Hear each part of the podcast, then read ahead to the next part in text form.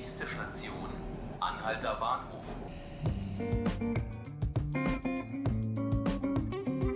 Hallo, herzlich willkommen zu 5 Minuten Berlin, dem Tagesspiegel Podcast. Ich bin Laura Hofmann. Gestern hat die Berliner Staatsanwaltschaft Ermittlungen wegen des Verdachts der fahrlässigen Tötung und der unterlassenen Hilfeleistung aufgenommen. Es geht um einen Vorfall in einer Lichtenberger Flüchtlingsunterkunft. Eine hochschwangere Frau hatte über Schmerzen geklagt. Der Wachdienst rief jedoch keinen Krankenwagen, sodass ihr Mann und sie zu Fuß ins Krankenhaus gingen, wo sie ein totes Kind gebar. Mein Kollege Robert Kiesel hat zu dem Fall recherchiert. Mit ihm möchte ich jetzt sprechen. Hallo Robert. Hallo. Robert, kannst du uns zusammenfassen, was an diesem frühen Sonntagmorgen am 23. Juni passiert sein soll?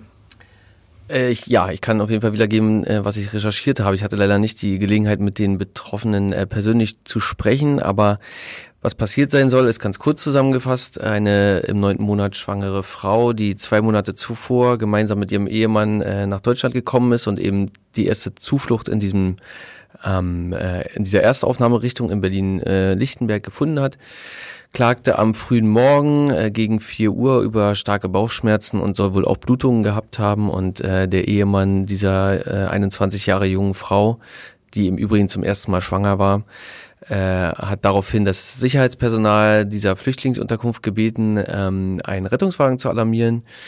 Die äh, haben sind diesem Wunsch oder diesem dieser Bitte nicht nachgekommen, äh, sondern haben dem äh, haben da, darüber hinaus verweigert, äh, ein Taxi zu rufen, sondern haben dem Ehepaar ähm, eine Wegbeschreibung zum nächsten Krankenhaus ähm, in die Hände gedrückt. Und mit dieser sind sie dann äh, haben sie sich dann auf den Weg gemacht. Das äh, nächstgelegene Krankenhaus war wohl drei Kilometer entfernt.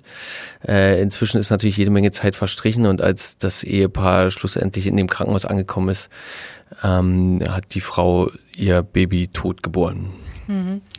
Weiß man denn, ob das Kind überlebt hätte, wenn ein Rettungswagen schnell gekommen wäre? Das ja, also alle Mutmaßungen darüber spielen sich im Bereich der Spekulation ab. Es gibt äh, einen Anwalt, äh, der das Ehepaar jetzt vertritt und eben auch die Ermittlungen der Staatsanwaltschaft durch eine Strafanzeige ausgelöst hat.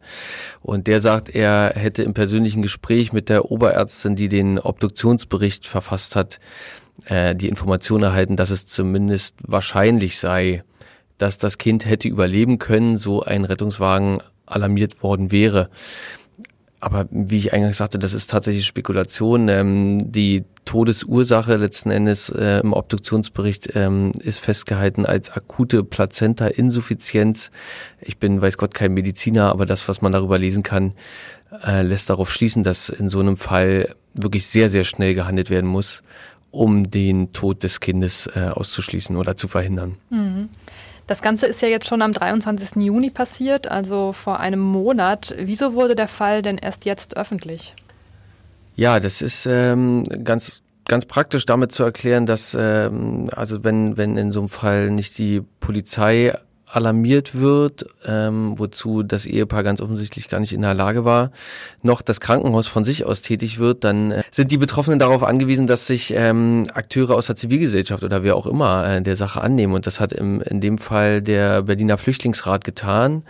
Die haben von dem Fall Kenntnis erhalten ähm, und haben ihn am vergangenen Montag, wenn ich mich recht entsinne, öffentlich gemacht äh, durch eine Pressemitteilung und daraufhin ähm, ja, sind natürlich verschiedene Medien aufmerksam geworden, unter anderem wir haben äh, die beteiligten Akteure angefragt und haben dabei erfahren, dass es auch äh, innerhalb dieser Struktur eine ganze Weile gebraucht hat, bis der Fall klar kommuniziert ist. Also der Betreiber dieses Heimes, die Arbeiterwohlfahrt, hat allein drei Wochen gebraucht, um äh, den Fall beim zuständigen Amt für Flüchtlingsangelegenheiten ähm, ja, zu melden. Haben Sie dafür eine Erklärung geliefert, warum das so lange gedauert hat? Nein, haben sie nicht. Sie haben ähm, also durchaus selbstkritisch reagiert und haben eingeräumt, dass das ähm, auch die eigenen Meldewege in dem Fall versagt haben. Ähm, tatsächlich war es aber so, dass äh, in einer ersten Stellungnahme der AWO von einigen Tagen Verzögerungen die Rede war, nach der Rücksprache dann mit dem Landesamt für Flüchtlings Angelegenheiten wurden aus den wenigen Tagen drei Wochen. Ähm, da hat man sich an dieser Stelle auf jeden Fall sehr verärgert darüber gezeigt. Mhm.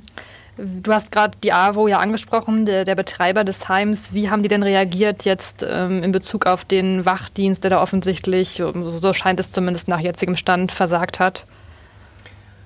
Ja, die haben, also erstmal haben sie gar nicht reagiert. Am Montag war die AWO überhaupt nicht äh, zu sprechen zu dem Fall. Am Dienstag hatten sie dann offenbar die Zuständigkeiten geklärt und haben, ähm, haben sich zu der, zu der Sache äh, geäußert und ähm, mit Bezug auf den Sicherheitsdienst wurde mir gesagt, dass es ein Sicherheitsdienst sei, der, mit dem sie schon viele Jahre und vertrauensvoll und gut äh, zusammenarbeiten.